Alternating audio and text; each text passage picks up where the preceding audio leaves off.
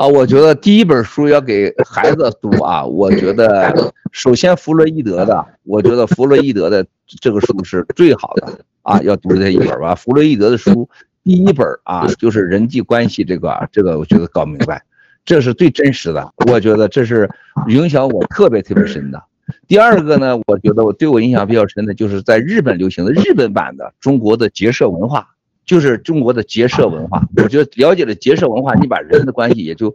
从人与人的性关系和人与人的感情上的关系，结社文化，也就是说，身体之内的是男家庭妇女兄弟姐妹，是性的，一切社会都是性的关系啊，这个归于性。但是呢，性之外的人与人打交道，弗洛伊德没说清楚。那怎么打交道呢？就是中国最早的啊，从这个春秋。啊，到后来的整个是，呃，晋，特别是西晋时代，然后包括当时的汉初，就是人与人的这个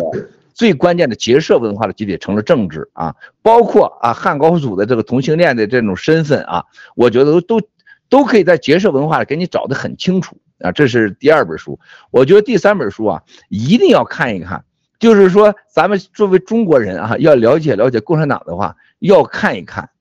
真正的斯大林的身世，斯大林就是看一看《斯大林传》，不是他女儿版的，是这个德国人出那版的《斯大林传》，你就知道邪恶，你就知道斯大林是为什么他能成这个样子，你知道为什么阿根廷有个艾维塔，艾维塔当时的第一夫人说过那么牛的话，不是因为啊我是第一总统第一夫人，不是因为你是总统我是第总统第一夫人，我是第一，因为我是第一夫人你才是总统啊，艾维达，你知道那个那个牛的。他这种成长的历史，斯大林都是这个人写的。我觉得从这些人当中，让孩子能看到一个，就斯大林能了解社会主义，领导共产主义的邪恶。这三本书，整个弗洛伊德，然后呢，这个人性是这个这个这个人性啊，然后呢，结社文化的人际关系，到最后的斯大林的成长，你了解共产主义，这三本书弄完了，咱们这个爆料革命的战友每个人都心强力壮。谢谢。